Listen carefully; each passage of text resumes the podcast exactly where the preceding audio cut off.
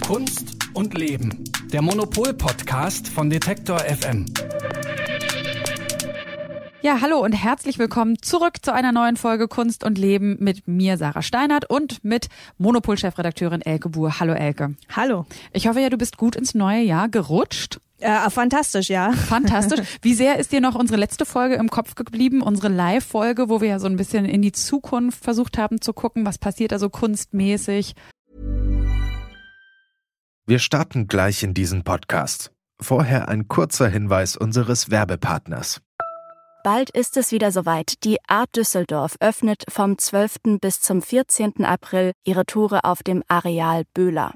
Mit dabei sind 105 Galerien, die eine Mischung aus aufstrebenden Talenten und etablierten Künstlern präsentieren. Die Messe untermauert ihren Anspruch an Diskursivität, Innovation und das Aufgreifen aktueller Themen durch ihren kuratorischen Ansatz und die gezielte Gestaltung ihrer Sektionen und Fokusthemen. Ihre Themensetzung und das Rahmenprogramm tragen dazu bei, dass die Messe auch weiterhin ein Ort des Austausches, der Debatte und des Kunsterlebens bleibt. Die Fokusthemen 2024 sind Photography und Identity, Retromania und Future Bodies. Unter dem Projekt Change Presented by E.ON werden in Kooperation mit der E.ON Stiftung Arbeiten zum Thema Transformation und Nachhaltigkeit ausgestellt. Für alle, die es gar nicht mehr erwarten können, öffnet die Art Düsseldorf schon zur Preview am 11. April ihre Tore. Mehr Informationen gibt es unter art-dus.de und in den Show Notes. Das hat Spaß gemacht. Also ich weiß natürlich noch jedes Wort. Ja, das war, war auch schön. Also können Sie gerne auch nochmal nachhören, die Folge. Da waren wir nämlich äh, Ende des Jahres im Me Collectors Room und heute sind wir aber wieder im schönen, gemütlichen Monopol-Archiv. Und ähm, wir haben ja so ein bisschen Revue passieren lassen in der letzten Folge, ähm, ja, was alles so passiert ist, das alte Jahrzehnt quasi verabschiedet, darüber gesprochen, was im Neuen kommt. So ein paar Ideen, die am Ende noch aufkamen, waren, dass Museen vielleicht in der Zukunft ihre Sammlung entschlacken sollten, auch da nachhaltiger werden sollten sollten, wie es die Tate-Museen zum Beispiel schon versuchen. Und wir hatten uns so ein bisschen gefragt, ziehen auch Museen in Deutschland da zum Beispiel nach? Und jetzt ist das neue Jahr ja noch sehr jung, Elke, aber konntest du schon irgendwas beobachten? Also ist schon 2020, hat sich da schon was verändert? Ging schon ein Ruck durch die Kunstwelt? naja, wir haben ja letztes Jahr versucht, diesen Ruck herbeizuführen, indem wir diesen offenen Brief äh, gestartet hatten, wo Museen sich für mehr Nachhaltigkeit einsetzen. Aber ich glaube, das ist was, was gerade in Deutschland äh, nicht so ruckartig passiert passiert, sondern äh, das sind ja wirklich komplizierte Prozesse, dass wirklich auch die einzelnen Häuser ja versuchen, irgendwie äh, da Dinge zu ändern. Insofern kann ich leider von keinem Ruck äh, berichten. Aber ich hoffe, dass sich da was tun wird in diesem Jahr. Ja, das Jahr ist ja noch sehr jung, also Hoffnung darf noch bleiben.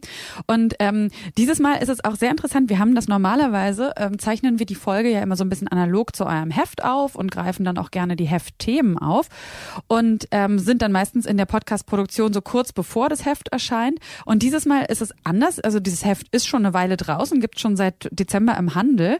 Und äh, wir beziehen uns aber in dieser Folge trotzdem darauf, weil da was sehr, äh, wie wir finden, interessantes passiert ist. Und zwar habt ihr auf dem Titel ein Foto veröffentlicht, was für sehr heftige Reaktionen gesorgt hat. Und ähm, wenn man sich das Foto jetzt so anguckt, oder wenn ich mir das angucke, dann finde ich das jetzt schon irgendwie irritierend, weil darauf sieht man eine blonde, also eine Frau mit blonden langen Haaren und die hält sich die Augen zu und sie hat ein weißes T-Shirt an und äh, ja, dieses weiße T-Shirt ist allerdings noch äh, mehr als bauchfrei. Es ist quasi halb brustfrei. Also man sieht ihre beiden Brüste unten rausgucken schon so ein bisschen. Aber ähm, ja, jetzt eigentlich ein Foto, wo ich denke, das ist jetzt, ist das die Aufregung wert? Vielleicht kannst du mal erzählen, was ist da passiert? Äh, wir haben jetzt keinen Shitstorm bekommen oder überhaupt nicht, aber ich, wir haben einfach so ein, zwei wirklich sehr scharfe Zuschriften bekommen und auch auf Instagram so ein paar Kommentare äh, und äh, die eine Zuschrift lautete wirklich, das ist sexistisch. Mhm. Ähm, und ähm, das fand ich interessant, weil ich habe das nicht so gesehen, natürlich nicht, ja. sonst hätte ich das ja nicht gemacht.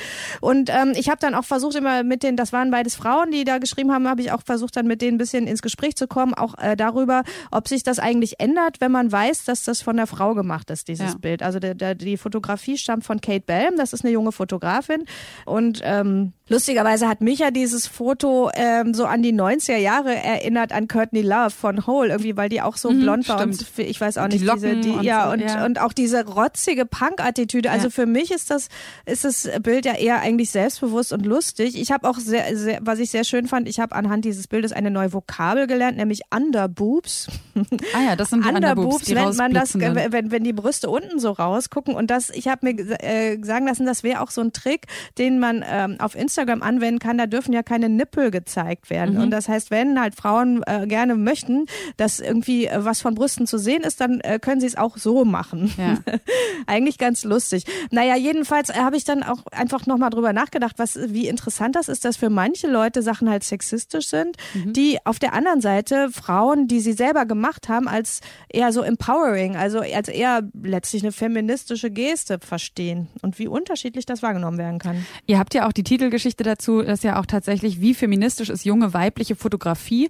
Das heißt, das hätte man theoretisch jetzt auch als eine der Frauen, die da äh, euch geschrieben haben, ja auch vielleicht in dem Kontext sehen können, haben sie aber nicht.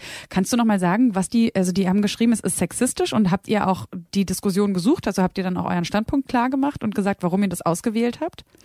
Und was ja, die Idee dahinter aber ist? ja, die haben dann, also die, die Antwort lautet, ja, ist aber trotzdem sexistisch. Also es ist Okay. ja auch, ähm, die Frage ist halt, ist hier in dem Moment, wird sozusagen der Körper der Frau äh, warenförmig? Und wenn man sagt, okay, selbst ein Kunstmagazin, Magazin ist eine Ware, wir verkaufen das mit dem Körper einer Frau als Verkaufsargument, dann kann man natürlich sagen, das ist sexistisch, ich kann das völlig nachvollziehen. Ähm, aber auf der anderen Seite, wie gesagt, wie können denn eigentlich Frauen sich selber fotografieren, wenn sie Lust darauf haben, sich auch als verführerisch zu zeigen? Oder auch wenn letztlich, das ist ja auch so ein ironisches Bild, also die findet das ja auch eher, ist ja eher, also ich finde es eher witzig so und ähm, so, ist da eine männliche Norm eigentlich, eine sexis- sexistische Norm in der Lage, praktisch Frauen zu verbieten, wie sie sich selber darstellen. So, das ist halt wirklich eine total komplexe Diskussion und ähm, ja, also ich glaube, wie gesagt, eine richtige Antwort, die für alle gültig ist, gibt es da auch gar nicht. Es ist ja auch die Frage, ob das jetzt die Lösung sein kann, dass man quasi weibliche Körper gar nicht mehr zeigt oder dürfen nur noch Frauen irgendwie weibliche Körper zeigen. Ähm, müssen Frauen per se Feministinnen sein? Wenn wir da jetzt nochmal so generell ein bisschen zurückgucken auf das, was in der Kunst passiert ist in den letzten Jahren, was würdest du denn sagen? Wie sieht denn feministische Kunst überhaupt aus? Naja, interessanterweise, also feministische Kunst, die so heißt, gibt es eigentlich so seit den 70er Jahren des 20. Jahrhunderts. Und interessanterweise hat die ja von Anfang an mit dem, äh, ganz viel mit dem nackten Frauenkörper gearbeitet, was ja eigentlich irgendwie widersinnig ist. Also die Grundfrage ist ja eigentlich, warum müssen Frauen nackt sein, um ins Museum zu kommen? Das haben die Guerilla Girls mal gefragt. Und die nackten Frauen im Museum sind ja aber alle von Männern gemalt. Und dann hätte man sich ja denken können, wenn jetzt Frauen sagen, sie möchten jetzt auch mit ihrer Kunst mehr Erfolg haben und sie möchten irgendwie endlich Aufmerksamkeit, dass sie dann mal äh, eben keine nackten Frauen machen, aber stattdessen, also eins der, äh, der, der stärksten feministischen frühen Bilder, was ich kenne, ist ja von Wally Export, das heißt Aktionshose Genitalpanik, super lustiges Bild von Schöner 1969. Titel auch. Ja, und zwar sieht man sie da mit gespreizten Beinen und sie hat so eine coole Jeans an und bei der Jeans ist halt der Schritt rausgenommen. Das heißt, man guckt ihr direkt auf die Vulva und das ist halt für 1969 ein total krasses Bild, dass eine Frau das auch da auch selber macht, also praktisch äh, da ihr eigenes Geschlechtsteil zeigt, auch gar nicht verführerisch die Brüste zeigt oder so. Das ist ja ist ja irgendwie viel, noch viel leichter äh, zu vertragen, sondern äh, ja ihre Vulva. Oder auf der anderen Seite dann gibt's äh, Carolie Schneemann, die hat so Performances gemacht, da war sie nackt und hat sich so Textrollen aus der äh, Vagina äh, rausgezogen und dann vorgelesen und so. Das heißt, dass Frauen wirklich seit den 70er Jahren, wenn es feministisch war, ganz, ganz oft ihren nackten Körper eingesetzt haben. Und ähm, das hatte schon immer so eine Ambivalenz, weil auf der einen Seite ähm, kann man sagen, sie bieten damit wieder ihren nackten Körper den männlichen Blick da. Andererseits ist es aber auch total wichtig, dass man sagt, okay, äh, wir wollen ja, das ist ja unser Körper. Also Ja. ein Frauenkörper, können wir den bitte zeigen, ohne dass das gleich irgendwie in dieser, äh, in dieser sexistischen Logik ist. Und ähm, deswegen finde ich das total interessant, dass wir eigentlich immer noch bei dieser, bei dieser Frage sind, irgendwie, wer zeigt eigentlich wie den Frauenkörper?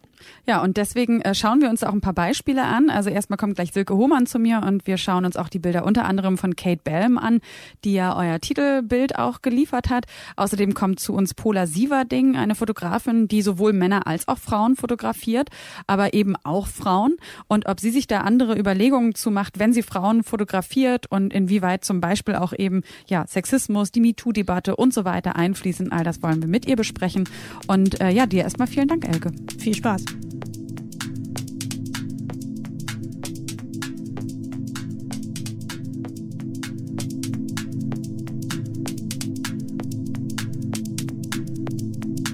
Ja, schön erstmal, dass du da bist, Silke. Hallo. Hallo. Dir auch ein schönes 2020. Ebenso, danke. Bist du auch gut reingekommen? Sehr gut. Ja? Ja. Nicht so wild? Äh, so, doch in Teilen schon, aber eigentlich insgesamt äh, alles gut überstanden. Du siehst auf jeden Fall jetzt wieder, egal wie wild es war, sehr sortiert aus. Ja, hoffentlich. Hier, und das liegt nicht an dem äh, schönen Licht im Archiv, weil das ist gar nicht so schön. Ähm, Silke, du hast ja, ähm, ich weiß jetzt gar nicht, wer hat eigentlich das Bild? Ihr sucht sowas wahrscheinlich auch gemeinsam aus, das Titelbild, oder? Oder hast, war das äh, quasi, hattest du da den Hut auf?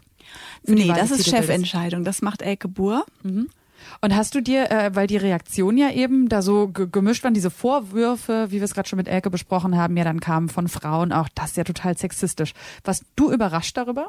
Ich war nicht überrascht davon. Ich kann äh, verstehen, wenn man das Gefühl hat, man kann sich nicht äh, ironisch distanzieren von einem Problem, wenn man es aber fast genau so auch wieder zeigt. Also solange man diese Brüste zeigt und diese ähm, lang blonden Haare und dieses Lächeln mit dem offenen Mund und so weiter. Also wer sich an sowas generell stört oder sich wünscht, dass das nicht mehr in der visuellen Welt vorkommt, der sieht das natürlich trotzdem da drin.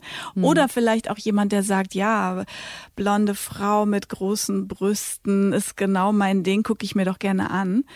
Auch das wissen wir und auch das kommt natürlich vor. Und es ist aber natürlich so, dass ähm, ich also zum einen in meinem Artikel mich damit beschäftigt habe, was passiert eigentlich, wenn diese Bilder von Frauen kommen? Drehen sich die Vorzeichen komplett um? Wird daraus automatisch was anderes dadurch, dass eine Frau, vielleicht junge Frau, eine andere vielleicht junge Frau fotografiert oder ist es einfach nur derselbe alte männliche Blick auf die verführerische Schönheit, den wir eigentlich schon seit Jahrzehnten, seit es Fotografie gibt, kennen? Nur, dass es jetzt halt andere Vorzeichen sind, weil es eine Frau gemacht hat. Und da selber eine Haltung zu finden oder auch zu sagen, ja, das eine geht, das andere ist vorbei oder würde man sich anders wünschen oder so, ist schwierig. Das ist eigentlich auch so ein Gedankenprozess, den ich versucht habe, in diesem Artikel auch so ein bisschen ähm, abzubilden. Aber natürlich haben wir auch all solche Beispiele abgebildet und deshalb hat man natürlich auch für jedes Pro und Contra auch ein entsprechendes Bild. Ja, du hast es auch gerade schon gesagt, dieses, äh, dieser schmale Grad zwischen Klischees spielen oder Klischees bedienen, ähm, der ist ja tatsächlich existent und da wird er, finde ich, so deutlich. Und trotzdem nochmal, habt ihr euch ja für diese, für dieses Foto entschieden. Warum das und wa also warum genau so ein Foto, wo du, wie du sagst, wo man auf vielerlei Ebene sagen kann, das ist irgendwie auch problematisch und man dafür auch ein gewisses Verständnis hat? Ja, also ich habe die Entscheidung ja nicht getroffen. Es geht um Kate Bam. Das Foto ist von Kate Bam und Kate Bam ist eben so eine Fotografin, die genau das macht. Die ist noch nicht mal 30. Die ist ziemlich erfolgreich in der Werbefotografie und zieht los mit ihren super aussehenden jungen Freundinnen, die alle irgendwie auch ein sehr gutes Selbstbewusstsein vor die Kamera tragen und ähm, die aber trotzdem eben diese ganz wahnsinnig langen, nackten Beine haben und sich über Kühlerhauben von irgendwelchen super Autos äh, beugen und letzten Endes sozusagen diese eigentlich männlich geprägte Sprache weiter bedienen, aber halt einfach Frauen sind, die das wie so einen großen Spaß auch irgendwie betreiben, also wo auch so eine gute Laune eine Rolle spielt. Und ich denke, das ist auf dem Titelbild auch zu sehen, dass es jetzt irgendwie genau nicht die schwache Nackte ist, die sich irgendjemand ausgedacht hat, sondern da sitzt jemand, der hat auch Spaß. Würdest du sagen, das ist der Unterschied und das ist auch das, was man, äh, woran man vielleicht auch erkennen kann, dass es von einer Frau fotografiert wurde und nicht von einem Mann? Dieser Spaß oder die- diese, keine Ahnung, so eine gewisse äh, Stärke auch vielleicht? Äh, ich glaube nicht, dass man Fotos ansehen kann, ob sie von einem Mann oder von einer Frau gemacht sind. Aber man kann natürlich eine bestimmte Intention ablesen und ich finde sehr interessant zu schauen, gibt es eigentlich Alternativen zu diesem Stereotyp der jungen verfügbaren mhm. Frau, die den Betrachter so anlächelt und irgendwie so ähm, auch dieses Begehren, das auch ja dann immer auch oder sehr oft dann eben auch an bestimmte Produkte oder bestimmte Marken geknüpft wird, suggestiv. Ob es dazu nicht auch eine andere Erzählung gibt. Und darüber mhm. schreibe ich in meinem Artikel eben auch, dass es eigentlich äh, schon auch da ist. Es gibt Frauen, oder Fotografinnen auch in der Modewelt, die auf der Suche sind nach so einer Neuformulierung. Und da wird's, finde ich, gerade sehr, sehr spannend, weil es auch bedeutet, dass man sich von so einem tradierten Erfolgsrezept eigentlich erstmal verabschieden muss. Vielleicht gucken wir uns einfach auch nochmal ein paar Beispiele an aus dem aktuellen Magazin. Da äh, findet ihr eben, gibt es Bilder von Kate Balm, es gibt aber auch von anderen Fotografinnen Bilder und es gibt auch ähm, ja Auszüge oder Fotos, die in Modemagazinen abgedruckt wurden. Kannst du uns da nochmal so ein bisschen ähm, erzählen, welche Bilder du warum ausgewählt hast, von welchen Fotografinnen auch? Also es ist immer äh, schwierig, wenn man so viele Urheber hat, dann trotzdem eine Strecke zusammenzukriegen, die irgendwie auch noch so als Ganzes funktioniert. Wir haben das als Portfolio konzipiert, also wirklich Bild an Bild und das ist so die eine, das eine Kriterium, dass die Auswahl eben so getroffen wurde. Und ich fand eben interessant zu gucken, wie kann man Frauen eben noch darstellen? Natürlich, man kann sie auf ganz viele verschiedene Arten darstellen, aber wir reden ja hier wirklich von Modefotografie, also von einer Fotografie, die auch eine bestimmte Aufgabe hat und eine gewisse Attraktivität natürlich auch ähm, braucht, um als Modefotografie zu funktionieren. Und zum Beispiel die Fotos von Harley Wire, die ist sehr äh, ja, fotografiert für Vogue und so weiter und mhm. so fort. Und ähm, sie geht mit Nacktheit ganz anders um, wenn sie zum Beispiel eine etwas lethargisch aussehende junge Frau, die auch nicht geschminkt ist, an, an dem Busen von einer anderen Frau mhm. sich anlehnen oder irgendwie. Sieht fast so ein bisschen aus wie als Kind, als würde sie, ne, so als fast wie, wie so ein bisschen so ein Mutter-Kind-Bild, aber mit ja, es hat eine erotische Konnotation, aber auch eine, genau, man mhm. könnte auch ans Stillen denken. Und genau sind wir mittendrin in dem, was macht's denn interessant, nämlich die Ambivalenz. Also, dass es eben nicht auf die Zwölf ist und ähm, mhm. die Reflexe, die jeder sofort äh, dechiffrieren kann, sondern dass man einfach auch ein bisschen nachdenken muss, ein bisschen gucken muss, ein bisschen irritiert ist, vielleicht sogar auch ein bisschen abgestoßen oder erstmal das nicht so einsortieren kann. Und so mhm. ist es ja immer, wenn irgendwas neu ist. Dann gibt es die äh, Fotografin Elisaveta Porodina, eine junge in Deutschland lebende München lebende Modefotografin, die sehr künstlerisch arbeitet. Sie hat klinische Psychologie studiert und man sieht möglicherweise ihren Bildern auch an, dass sie ein Bedürfnis hat, diese Vielschichtigkeit von Persönlichkeit, auch von Schönheit, auch von Sexualität meinetwegen oder von, von bestimmten Fragen des Menschen an sich auch irgendwie in ihren Bildern abzubilden, indem sie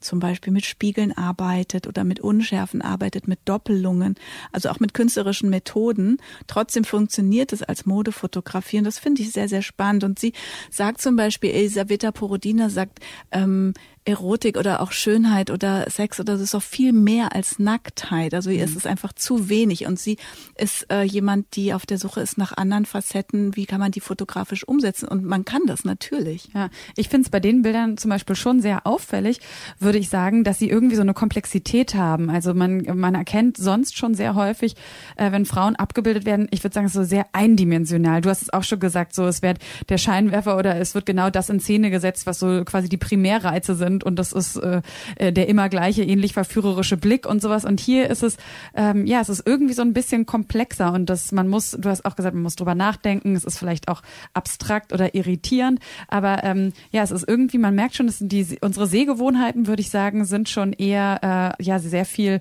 auf dieses vereinfachte Bild ne, ausgelegt.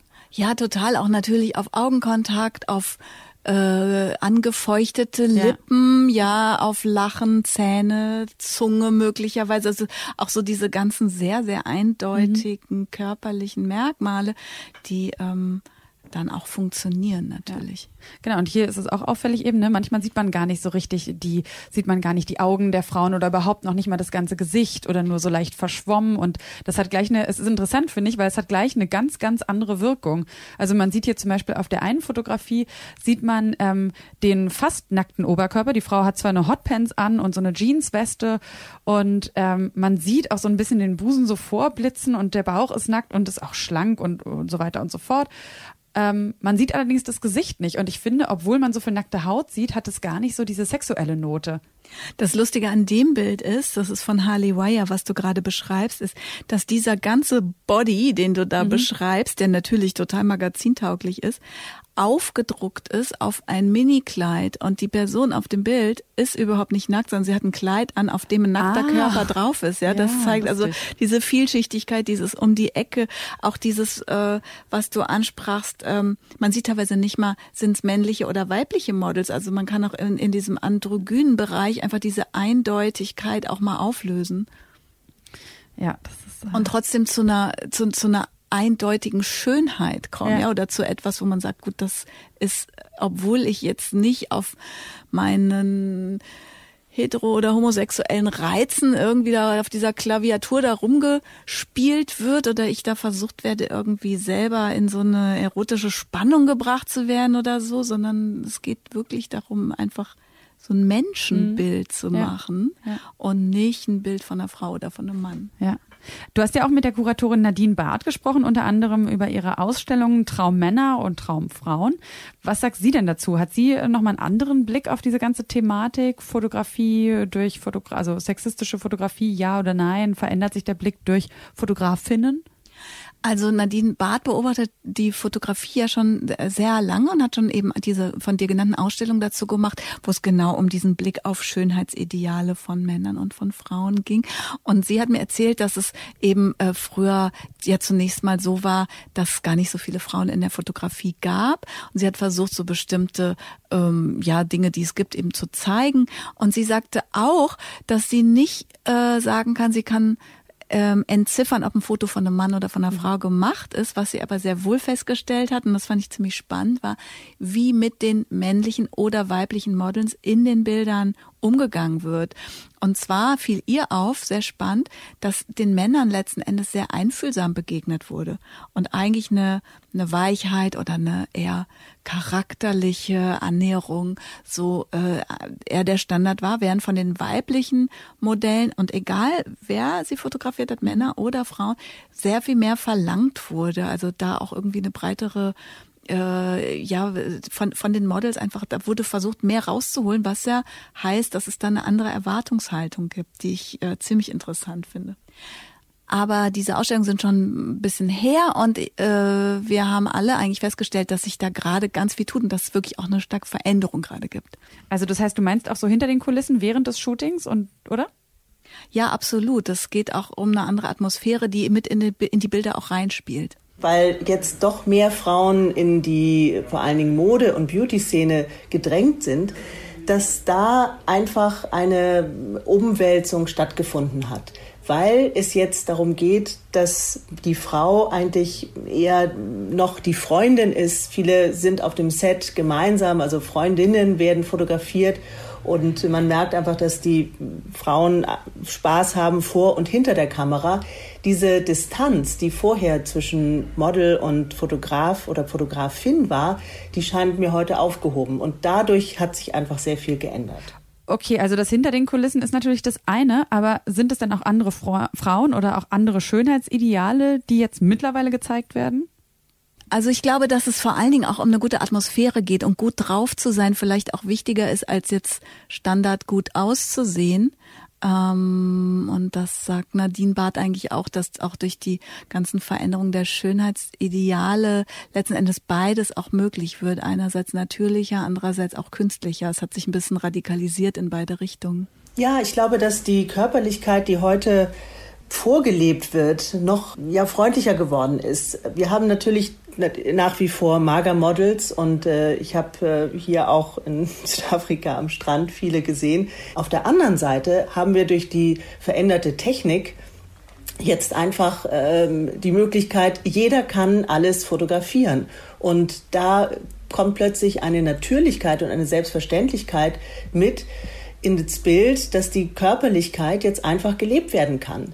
Also äh, ich kann jederzeit mich fotografieren mit einem Selfie-Stick und äh, die ganzen Influencer machen das ja auch äh, ständig vor und zeige meinen Körper aber auch so, wie er ist. Also wird einerseits eben gesagt, äh, natürlich muss es besonders gut aussehen. Andererseits ist die Hemmschwelle überhaupt nicht mehr da, dass es unbedingt gut aussehen muss. Also ich liebe dann auch das Unperfekte, was man dann auch zeigen kann. Und das leben auch viele vor und dadurch hat sich ganz viel geändert, weil wir einfach mehr machen können heute. Nadine Barth hat ja schon angedeutet, dass weibliche Fotografinnen in die Modefotografie so ein bisschen immer gedrängt werden. Also das wäre das jetzt so quasi der einzige Bereich, in dem man ihnen vielleicht auch Kompetenz oder was auch immer zutraut.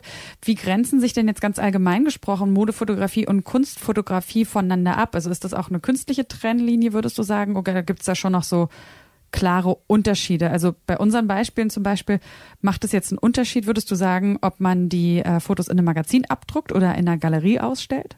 Ich würde das, glaube ich, gar nicht so nach Kategorien bewerten, gute Kunst und irgendwie Modefotografie ist dann nicht mehr so gut oder so, sondern eigentlich kommt es darauf an, dass es wirklich gut ist. Und das wissen wir auch einfach, dass da, wo Modefotografie und Kunst sich so berühren oder überlagern, da können ganz tolle ikonische Sachen entstehen. Denken wir mal an Kate Moss von Wolfgang Tillmanns, damals für die Vogue fotografiert. Natürlich hängt das im Kunstmuseum, das ist in Kunstsammlungen mhm. oder ähm, ja, gibt viele Beispiele. Hat nicht Helmut Newton auch äh, für Magazine anfangs angefangen zu fotografieren? Ja, absolut. Also ja, ganz viele, viele Fotografen. Genau. Stimmt, ja. Also ich glaube, diese diese Trennung ähm, ist, wenn man Bilder macht, um sich auszudrücken, dann ist es vielleicht dann auch ähm, irgendwo verschwimmt es dann auch möglicherweise. Was anderes ist ein bisschen bei Werbung. Wobei auch da gibt's Anschluss. Aber wie gesagt, ich würde immer sagen, eine gute Werbung gucke ich mir einfach auch mhm. viel lieber an als irgendwie schlechte Kunst oder so. Ähm, und ich würde sagen, dass auch jetzt im Zuge von äh, Instagram-Followern Aufmerksamkeit und äh, diesen ganzen Verbreitungsmöglichkeiten letzten Endes, das trägt auch wirklich dazu bei, dass man fast nicht mehr richtig die Trennung ziehen mhm. kann. Ist es Kunst oder ist es Werbung oder ist es irgendwie äh, ein Schnappschuss? Und auch für die Bewertung, ob am Ende etwas sexistisch ist oder nicht, würdest du sagen, macht das auch keinen Unterschied? Ob wir jetzt von Kunstfotografie oder Modefotografie sprechen? Ich finde, es kommt halt immer auf die Intention an. Das ist eigentlich ja. das, was man sich fragen muss. Möchte, hat jemand Lust, wohin zu gehen, wo noch keiner war? Will der was Neues ausprobieren und riskiert der was dafür? Oder macht einfach jemand so dasselbe wie immer, Standardlösung, erfolgversprechend und so? Und das gilt eigentlich für alles. Das gilt für Kunst, für Werbung und für äh, Modefotografie, dass man sich eigentlich immer doch am interessantesten dann auch da wiederfindet oder am längsten damit aufhält, was man vielleicht noch nicht so genau versteht mhm. und wo vielleicht auch noch nicht alles so abgehakt und durchgenudelt ist. Mhm. Wie ist es denn, wenn Nadine Barth als Kuratorin eine Ausstellung zusammenstellt? Also wie viele der Fotos sind von Männern und wie viele sind von Frauen gemacht? Also noch so, so in den letzten 20 Jahren gab es vielleicht in der Modefotografie wirklich auch nur eine Handvoll Frauen, die wirklich einen großen Namen hatten. Eine davon ist Ellen von Unwert und die hat zum Beispiel, glaube ich, jetzt für so einen feministischen Impetus, dass man sagt, wir erfinden das jetzt hier neu, das Thema, eigentlich nicht viel getan. Die war mhm. schon noch sehr stark auch in dieser bekannten äh, Sprache von irgendwie Frauen in Unterwäsche mit Zigarren im Mund oder solchen Dingen. Wir kennen hat sie nicht alle. auch so ein bisschen Anzüge, Frauen auch oft in Anzügen fotografiert? Ja, aber auch sehr viel ohne Anzüge okay. oder ohne jegliche Form. Okay. ähm, also aus der Zeit kennt man eben wirklich sehr wenige Frauen. Nadine sagte auch, dass so ein Viertel vielleicht irgendwie Frauen waren so in der letzten Zeit, aber aber wir haben eben auch festgestellt, dass es äh, sich stark verändert und auch die technische Ausbildung jetzt auch gar nicht mehr so eine große Rolle spielt und einfach ähm, letzten Endes der Umgang mit Fotografie selber sich total verändert. Das wissen wir alle, reden mhm. wir auch die ganze Zeit drüber. Und das hat eben auch zur Folge, dass es ähm, viel mehr Frauen gibt, die fotografieren, auch weil es letzten Endes nicht mehr so eine Domäne ist und auch keine Männerdomäne mehr. Ja. Gibt es noch so andere Themen, wo du das Gefühl hast, dass die durch weibliche Fotografie, ähm, wenn es um den weiblichen Körper geht, noch stärker in den Vordergrund gerückt werden? Ich sag mal etwas Weibliches wie die Periode zum Beispiel gesellschaftsfähig machen. Sowas beobachtest du aber nicht, dass es so eine geteilte Agenda gibt. Nee, ich beobachte nicht mal eine gemeinsame Stimme. Ich beobachte, dass es unter den Frauen alles gibt, auch sexistische Fotografie, auch ein äh, Blick, der sich von dem eines Mannes überhaupt nicht unterscheidet und eben, aber eben auch solche, die vielleicht irgendwie ein bisschen mehr als Pionier sich begreifen und versuchen irgendwie was Neues zu entwickeln oder eine neue Sprache zu finden. Und natürlich hat es auch mit kommerziellen Interessen zu tun. Der eine muss davon leben, der andere macht es aus Spaß und schon hat man wieder tausende von Sachzwängen, die irgendwie bestimmte Entscheidungen zur Folge haben. Wir hatten äh, vorhin hatte Elke, als das Mikrofon noch nicht an war, auch gesagt, äh, sie hatte nochmal die Definition von Sexismus nachgeschaut und da hatte sie gesagt, das ist immer, wenn, ja eigentlich nur, glaube ich, vereinfacht gesagt, wenn Geschlecht und Macht im gemeinsam in einen Topf geworfen werden. Ja, so ähnlich. Und das ist natürlich bei Fotografie immer der Fall, denn der, der die Kamera hat, der hat die Macht. Und jetzt ist die Frage, was macht man da draus? Ja, ist doch eine wunderbare Überleitung, denn genau diese Frage stelle ich jetzt Pola Sieverding. Vielen Dank dir erstmal, Silke.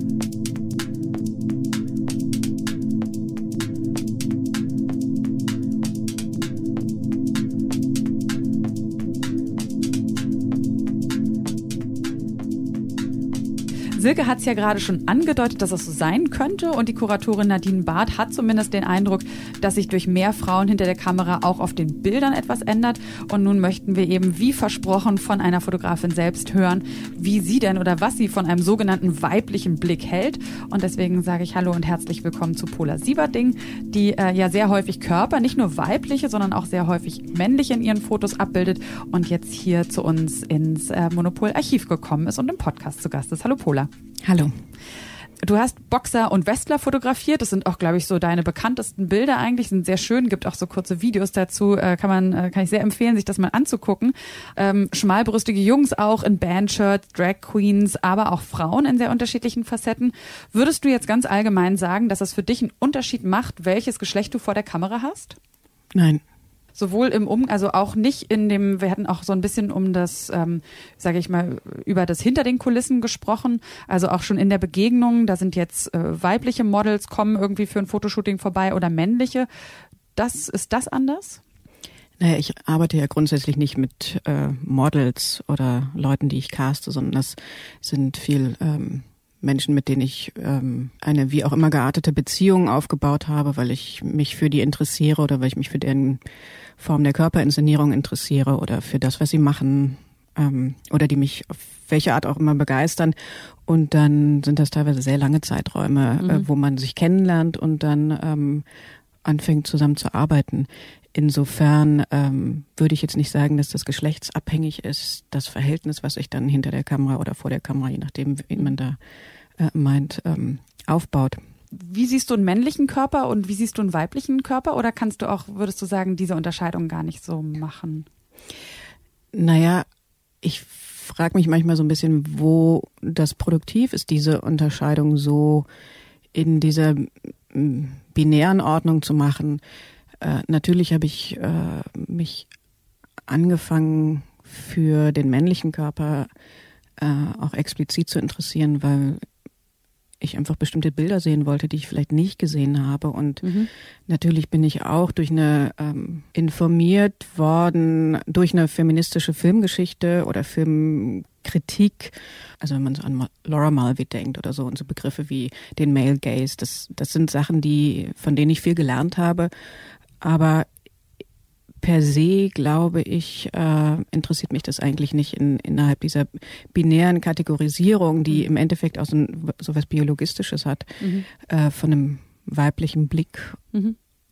oder sowas zu reden. Ja, ähm, das, das verstehe ich total. Ich habe mich aber gerade, als du das gesagt hast, so ein bisschen gefragt, als du gesagt hast, das Interesse, also dass man vielleicht als, ähm, ja, wenn man das jetzt mal in diesem binären äh, Feld, sag ich mal, lässt. Wenn man jetzt zum Beispiel als Frau sagt, okay, weibliche Körper, ich kenne meinen eigenen Körper, ähm, ich kenne andere weibliche Körper, ich habe vielleicht auch schon mal männliche Körper gesehen, aber vielleicht sind die mir nicht ganz so vertraut, dass man da vielleicht eher auch noch wie so eine Art, so ein ähm, wissenschaftliches Interesse da hat, ein Weib, also du als Frau vielleicht eher noch dich dafür interessierst, männliche Körper und dann eben auch so in Aktion, wie zum Beispiel beim Boxen oder sowas, zu erforschen, ähm, in Szene zu setzen und das vielleicht, weil es ja eine ganze lange Zeit lang mehr männliche Fotografen gab, wir vielleicht auch deswegen mehr Frauen gesehen haben. Also dass Männer eher Frauen fotografiert haben, auch aus so einem ja, neutralen Interesse raus? Naja, ich weiß nicht, ob das so stimmt. Wir haben, glaube ich, nicht mehr Frauen gesehen oder äh, mehr Männer. Wir haben nur Frauen immer in einer relativ eingeschränkten, äh, aus einer relativ eingeschränkten Perspektive als das, was man anguckt, mhm. gesehen. Wohingegen Männer natürlich auch dargestellt werden. Also wenn man sich die ganze Malereigeschichte anguckt, wenn man sich die Skulptur äh, äh, der Antike anguckt, auf die ich ja mich immer wieder auch relativ stark beziehe, sind das ähm, sehr viel männliche Körper, äh, sehr viele ohne Kleidung. Nur sind die nicht zwangsläufig als das betrachtet worden, also sind nicht so objektifiziert worden. Mhm. Ich glaube, das ist das, was ähm, unangenehm vielleicht auch irgendwann ist oder langweilig vor allen Dingen, wenn man sich die, die Frauendarstellungen gerade so der Kunstgeschichte anguckt. Ja. Und ähm, genau, ich glaube, das, das ist eigentlich die Art und Weise, wie auf Geschlecht geguckt wird, ist eher das als die Häufigkeit. Ähm, und da ist es natürlich so, Silke hatte das gesagt, mit wer die Kamera hat, hat die Macht. Und so ist es natürlich schon. Also du hast gesagt, für dich macht es keinen Unterschied, aber ähm, du prägst ja eben auch schon, also du bist ja auch Teil von, wenn keine jemand, äh, keine Ahnung, jemand in 20 Jahren zurückguckt oder in 30 Jahren sagt, was wurde denn da so in den äh, frühen 2000ern oder wann auch immer äh, für Fotografie gemacht und dann schaut man sich weibliche Fotografinnen an. Hast du eine Agenda? Überlegst du dir sowas dann doch so ein bisschen im Vorfeld oder gibt es, würdest du sagen, eine eine spezielle Art, in der du Frauen fotografierst, wenn du sie fotografierst? Also ich würde sagen, wer die Kamera hat, hat die Macht, hat vor allen Dingen die Verantwortung. Also die Bilder zu überlegen, die man da produziert. Und wenn ich gesagt habe, es ist egal, ob jetzt Männer oder Frauen vor der Kamera sind, äh, dann meine ich damit in allererster Linie auch meinen Umgang beziehungsweise meine Kommunikation mit denen. Aber natürlich ist mir sehr bewusst, dass ähm, man eine Verantwortung hat und, und es auch also was für, und im besten Falle, ich hoffe mhm. ja, dass ich ein neues Frauenbild an dem mitarbeite und mit zur Verfügung oder zur Disposition stelle. Und was ist und das für ein, ja. Ich glaube, es geht mir aber auch vielleicht um ein Körperbild generell und, und es war ja vorhin auch nochmal so ein bisschen die Frage, was gucke ich, äh, wie gucke ich anders äh, Männerkörper mhm. an oder ob das so ein äh, sezierender oder analytischer Blick ist oder irgendwie sowas. Mich interessiert, glaube ich, schon auch der Körper als ein Ort des Performance. Ich selber komme ganz ursprünglich aus, aus eher so einem, sagen wir, äh, Interesse an äh, Schauspiel, Theater, Film. Insofern ist das Darstellen für mich äh, und äh, mhm.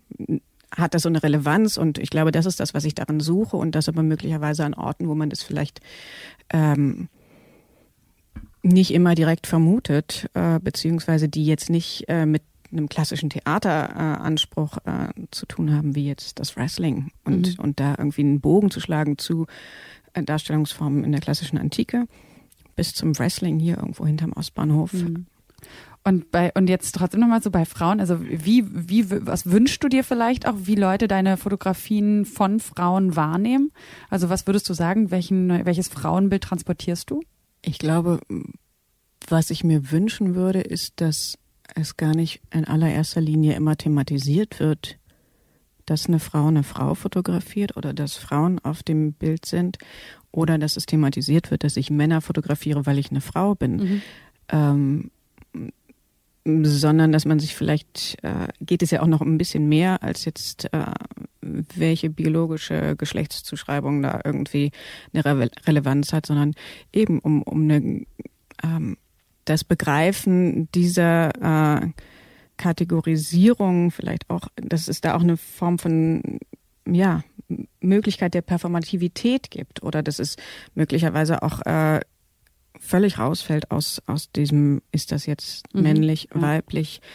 Äh, ich glaube, dass man da nicht, nicht so weit kommt, ähm, weil dann dreht sich das eigentlich im Endeffekt nur um. Ich wünsche mir mhm. gerne auch tolle äh, Frauenbilder von Männern, genauso wie ich glaube, dass die Bilder, die ich von Männern mache, für für Männer auch total interessant ja. sein. Ja, ja, ja. Ähm, ich habe mich das nur auch so gefragt. Ich glaube, dass, also aus meiner Perspektive frage ich mich das natürlich schon, wenn ich weiß, da ist jemand, der ähm, ja, ist jetzt eben nicht nur jemand, der für seine eigene kleine Kamera fotografiert, sondern der wie du eben Fotos macht, die auch gesehen werden, dann geht damit natürlich irgendwie diese so eine gewisse vielleicht Verantwortung einher und dieses Potenzial, damit eben ähm, eine Aussage treffen zu können und auch irgendwie einen Diskurs mitzugestalten, habe ich zum Beispiel auch bei den Wrestlern gedacht, macht, weil wenn man sich diese Videos oder die Bilder anguckt, dann hat es ja auch oft eben sowas, ähm, diese die Männer, die da eigentlich diese diese Kraft ausüben und diesen eigentlich sehr männlichen Sport machen, ja auch eine weibliche Komponente, wie die sich dann so nahe kommen. Und da habe ich mich gefragt, ob das schon auch eine gewisse Agenda von dir eben ist, dass du zeigen willst und da so ein bisschen mit diesen Räumen, mit diesen Geschlechterklischees schon spielst. Also nicht Männer sind immer hart und äh, können keine Nähe zulassen und Frauen sind irgendwie immer weich und und verführerisch. Also ich würde sagen, das, was ich, äh, was mich besonders an, an den Momenten interessiert hat, als ich mit den Wrestlern oder Boxern gearbeitet habe, ja, war eine Sinnlichkeit. Ich mhm. würde nicht sagen, dass sie jetzt, ich persönlich nenne es nicht, dass sie was Weibliches haben, weil ja. ich, das ist ein relativ kompliziertes äh, Unterscheiden, aber es funktioniert für mich nicht in diesen zwei äh, Zuschreibung männlich, weiblich, weich, hart, keine Ahnung, all diesen, äh, dann ja. sind wir gleich wieder bei Kopf, Körper und ich weiß nicht wo. Ähm, auch wenn du mich fragst, was für ein Frauenbild ich vielleicht über meine Arbeit gerne ähm, kommunizieren wollen würde oder wie ich es gerne gesehen haben wollen würde. Ich glaube, generell würde ich gerne Körper als ein politisches Feld wahrscheinlich oder als ein als ein Ort, an dem sich ähm, sowohl persönliche, aber vor allen Dingen auch gesellschaftliche Fragestellungen ähm, ablesen lassen mhm. und auch manifestieren. Und das ist, ähm, glaube ich, wenn man von einer anderen Sinnlichkeit oder oder äh, körperlichen Nähe äh, spricht zwischen Männern, das betrifft ja dann auch meistens eigentlich nur äh, heterosexuelle Männer, dann hat das ja ganz viel mit Konventionen zu tun, die konstruiert sind und gemacht sind. Also kann man mhm. sie ja auch vielleicht entmachen oder anders ja. machen. Und ich glaube, das ist das, was mich an, egal ob ich jetzt Männer oder Frauen oder äh, Menschen fotografiere, äh, die sich weder der einen noch der anderen Kategorie zugehörig fühlen, oder ob ich ähm, griechische antike Skulpturen fotografiere oder Teile, die wir davon noch sehen können. Mhm. Also erstens haben wir alle einen Körper. Insofern gibt ja. es sowieso, ist das was, womit es eine große ähm, Identifikation auch geben kann oder Auseinandersetzung geben kann, weil jeder sich äh, auch mit seinem eigenen Körper da in Reflexion ja. auseinandersetzen kann. Und ähm, genau, also es geht mir eigentlich um Körper genereller auch als Träger von gesellschaftlichen, historischen ähm, Strukturen, Konventionen, was weiß ich, wie man das, Diskursen zu begreifen. Das verstehe ich total, aber das klingt für mich eben schon, als hättest du so ein bisschen schon eine Agenda oder eine Haltung, mit der du versuchst, bewusst was anders zu machen, als es das bisher war. Absolut. Also ich, das ist, ist leider immer so schwierig, finde ich, wenn man sich versucht, aus diesem, ich verstehe das total, aus diesem weiblich-männlich, aus dieser binären Welt zu lösen. Aber ähm, die haben wir ja bis hier. Also wir haben ja eine sehr binäre Welt eigentlich. Und deswegen glaube ich, damit man das jetzt nicht alles so durcheinander schmeißt, macht es für mich jetzt schon noch irgendwie Sinn zu sagen, Frauen wurden bisher so und so fotografiert. Und äh, wie geht man jetzt damit um? Also das würde ich irgendwie gerne nochmal versuchen zu verstehen. Du als Fotografin. Also ich glaube nicht, dass ich irgendwie ein, eine Anleitung dafür geben kann, wie ich jetzt Frauen anders fotografiere.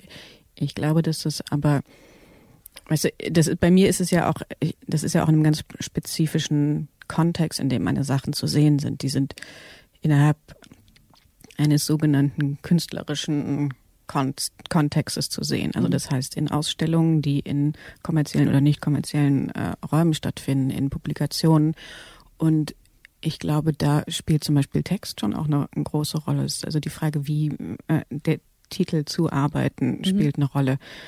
Ähm, und dann, ja, ich, ich kann das nicht anders sagen, als dass es natürlich darum geht, um eine, man selber angehalten ist, sich immer wieder irgendwie zu fragen, was genau habe ich jetzt hier eigentlich gerade gemacht und was, mhm. was kann das transportieren? Und das kann zwei völlig unterschiedliche Sachen transportieren. Wenn ich zwei unterschiedliche Bilder nebeneinander äh, hänge oder wie ich meinen Film schneide. Ja. Das ist, ähm, ich kann, ich finde jetzt auch nicht, kann jetzt auch nicht sagen, ich will zum Beispiel nur starke Frauen zeigen. Ja. Was ist das denn? Ja, ja. So. Und äh, genauso zeige ich ja, also die Männer, die ich fotografiere, sind auch, die sind vielschichtig. Da mhm. ist vielleicht auch eine Brüchigkeit da drin. Und das ist vielleicht das, was auch das ermöglicht, irgendwie eine andere Perspektive darauf zu entwickeln und, und was aber auch eine Form von ähm, Diskursivität zulässt, weil es da nicht nur so Einbahnstraße ist. Ja. Das deckt sich auch mit dem, was wir mit Silke so ein bisschen besprochen haben zu der Fotostrecke. Und ich würde dich ehrlich gesagt einfach gerne mal fragen wollen, weil es gab, das ist ja das, äh, ich zeig dir das nochmal, das aktuelle Monopol-Cover mit mhm. der Frau äh, mit den langen blonden Haaren und den hervorblitzenden Brüsten. Und da gab es äh, Reaktionen darauf, die sagten, das ist ja total sexistisch, wie kann das Monopol-Magazin das abdrucken? Würde ich gerne deine Meinung einfach zu wissen. Findest du das, findest du das ein sexistisches Bild? Naja, da steht ja auch ein Titel drauf, der zumindest vorgibt, dass es hier um was anderes geht. Mhm. Wenn ich das Bild jetzt so ist eine schöne Frau, ist ein schönes, aber ich weiß jetzt gerade nicht genau, wohin die mich das führen soll. nee, eigentlich nur, ähm, nur gerne. Nee, ich meine jetzt, wenn ja. ich das Bild einfach so sehe. Ja. Ich kann so, nicht umhin, ja. Mhm. darüber nachzudenken, dass Sex sells. Ja. Also das ist halt, das meine ich, meinte ich auch vorhin damit, das ist so kompliziert. Ähm, es reicht nicht, dass eine Frau jetzt die Kamera in die ja. Hand nimmt. Damit ist erstmal überhaupt noch gar nichts. Um äh, Unsex, ja genau. Genau. Ja. Sondern es, es geht um Kontext und mhm. äh, das ist nun also wirklich auch eine, hat eine lange Tradition, äh, blonde, halbnackte Frauen auf Covern. Und das hat natürlich was mit äh, einer kapitalistischen Verwertungslogik zu tun. Das hat mit einer äh, Verfügbarkeitsversprechen äh, zu tun. Das ähm, mhm. ist hier nicht anders. Ja. Also für mich geht's dabei auch echt immer so ein bisschen, also ich merke selber, dass ich da auch immer so hin und her gerissen bin, auch wenn ich Frauen sehe, ähm, wo ich denke, die inszenieren sich halt auch irgendwie auf der einen Seite in dieser Sex Sales, ja, kennt man schon, funktioniert irgendwie ähm, in diesem Kontext und verdienen darüber wahrscheinlich auch Geld. Und auf der anderen Seite sind es ja dann oft auch die Frauen, auch zum Beispiel in den sozialen Medien, die sagen, ja, aber wir erobern uns die Deutungshoheit zurück und wir zeigen ja freiwillig hier unseren Körper. Und das ist vielleicht so ein bisschen das Gleiche, wie du sagst. Das macht jetzt nicht den Unterschied, ob eine Frau eine Frau fotografiert oder ob eine Frau ein Selfie von sich macht, sondern auch da geht es ja wahrscheinlich um den Kontext. Und weil wir ja unsere Folge, weil wir auch über Sexismus sprechen, da hat der Elke ja eben gesagt, bei Sexismus äh, geht es immer laut Definition um Vorurteile und also Geschlechtervorurteile und Macht. Und das, denke ich, ist ja wahrscheinlich äh, dann, wenn jetzt eine Frau sich selbst fotografiert und das aber auch als Verkaufsargument benutzt, ist es dann, ist das jetzt eine Rückeroberung von Deutungshoheit und von Aneignung von, keine Ahnung, Kapital, also von Kapital, äh, über die man, wenn man über das verfügt, vielleicht auch langfristigen Kontext oder einen Diskurs anders prägen kann? Oder ist das eigentlich so nach dem Motto, dieses mit Waffen kann man keinen Frieden schaffen? Also müsste man nicht eigentlich dann äh, sagen, okay, auf der weibliche Körper, der wurde so lange missbraucht, äh, äh, ne, und jetzt muss man irgendwie, darf man ihn so nicht mehr zeigen, wie er bisher gezeigt wurde, wenn man auch was anders machen möchte. Also ich würde jetzt nicht sagen, man darf irgendwas nicht mehr zeigen. Ähm, aber man kann irgendwie nicht mehr einfach so drauf, so scheinbar naiv darauf gucken. Und klar, man kann natürlich sagen, äh, das ist dann immer noch besser, wenn die Frauen damit viel Geld verdienen, als äh, nur mhm. quasi die Wix-Vorlage zu sein, damit das dann die Männer viel Geld damit verdienen. Aber unabhängig davon geht es vielleicht ja auch noch um äh, gesamtgesellschaftlichere Fragestellungen. Was macht das ähm, in anderen Bereichen? Findet damit eine, eine ein Empowerment statt oder so. Und ich meine, der Versuch, der ist ja nicht neu, den gibt es irgendwie im Rap, Hip-Hop, irgendwie mhm. diese Aneignung von äh, dem, was vorher gegen einen verwendet wurde, sich äh, anzueignen und äh, umzudeuten. Die Sache ist halt die, wenn man sich das ein oder andere davon anguckt oder durch Instagram mhm. surft, vieles spricht nicht anders zu mhm. Dem oder derjenigen, die sich das anguckt, als was man, keine Ahnung, die Jahrzehnte, Jahrhunderte davor gesehen hat. Ja. Gibt es denn aber eine Fotografin, wo du sagst, so, oh, da findest du wirklich, das ist irgendwie mal was anderes, ein anderer Blick auf Frau, äh, zu der du vielleicht, ja, die dich auch vielleicht inspiriert? Es gibt ähm, die Aktivistin und äh, Künstlerin Sanele Moholi aus Südafrika, die zum Beispiel ich im Moment eine unglaublich spannende Position finde, sowohl in ihren Selbstporträts als auch in ihren äh, Porträts ihrer Community oder anderen Arbeiten, die sie macht oder arbeitet viel auch zum Körper und zu dem, was da äh, mit angestellt wird. Da sehe ich durchaus einen anderen Blick auf den weiblichen Körper Ja, jetzt ich habe mir gerade mal ihre äh, Bilder gegoogelt, ein paar. Ähm, da sieht man natürlich, dass sie als wahrscheinlich auch als Südafrikanerin auch ganz andere Erfahrungen mit reinbringt, die sie auch abbildet. Also viele ihrer Bilder erinnern mich eben an so alte Stammesfotografie, die sie so ein bisschen neu jetzt in Szene setzt, ne? Das ist ja, da glaube ich, dass äh, das, was wir vor auch mal angesprochen hatten, äh, diese Strategie der Aneignung und Umdeutung äh, stattfindet und äh, auch tatsächlich der Ermächtigung und und es ganz viel um eine auch um Strategien der Sichtbarkeit geht. Mhm. Ähm, gerade auch in dem, was sie in ihrer äh, in ihrer aktivistischen Arbeit macht.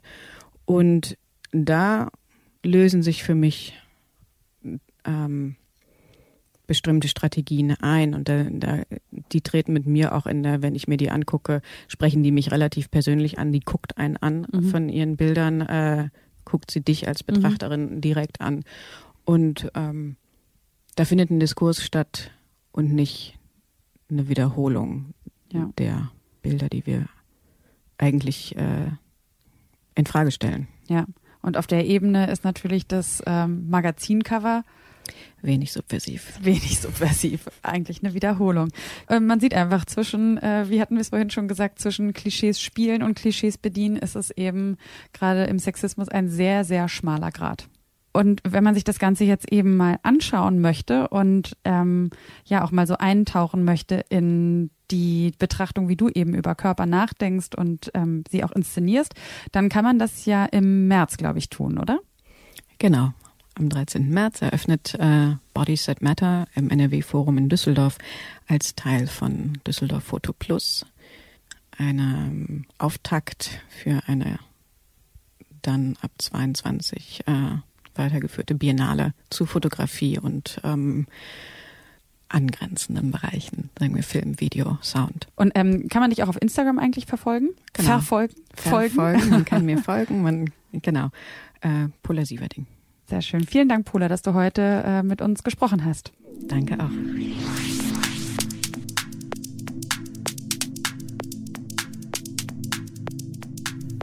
Ja, die Frage, wie feministisch junge weibliche Fotografie aktuell eigentlich ist und ob man ihr auch Sexismus vorwerfen kann, die ist gar nicht so leicht zu beantworten. Was bei mir auf jeden Fall hängen geblieben ist, ist, dass es eben nicht das Geschlecht ist, was darüber entscheidet, ob Fotografie oder die fotografierten Körper nun eben sexistisch, feministisch oder wie auch immer dargestellt werden, sondern dass es ganz oft der Kontext ist, in dem das Ganze stattfindet und gerade ob der auch eben neue Erzählungen über die Körper zulässt. Und in der nächsten Folge, da geht es dann hier um Karrieren, wie heute Künstlerinnen und Künstler Bekanntheit erlangen in der Kunstszene und welche Rolle dabei die sozialen Medien spielen. Um Geschlechterrollen geht es dabei auch ein bisschen, zumindest dann, wenn wir nämlich mit dem Künstler Andy Cassier sprechen. Und wenn Sie wollen, dann sollten Sie sich unbedingt schon mal sein Instagram-Profil angucken. Da inszeniert er sich nämlich als Kunstfigur, ist da so ein richtiger Poser, Businessman, der so ein Jet-Set-Leben führt. Und das ist auf jeden Fall sehr unterhaltsam. Was er damit bezweckt, das wird wird er uns im Podcast erzählen. Und wenn Sie Lust haben, noch mehr über das Thema Körper und auch Fotografie zu hören, dann würde ich Ihnen unsere Folge zu Robert Mapplethorpe nochmal empfehlen oder auch die zu Post-Cyber-Feminismus. Die können Sie nachhören, überall dort, wo Sie auch diesen Podcast gerade hören. Und wir hören uns dann wieder in einem Monat. Und wenn Sie uns noch nicht abonniert haben, dann tun Sie das sehr gerne. Schreiben Sie uns auch gerne eine Mail mit Rückmeldung an monopol.detektor.fm. Und damit sage ich Tschüss und danke fürs Zuhören. Mein Name ist Sarah Steinert. Die Redaktion für diesen Podcast Podcast hat meine Kollegin Eva Moorlang und ich freue mich, wenn wir uns beim nächsten Mal wieder hören. Kunst und Leben. Der Monopol-Podcast von Detektor FM.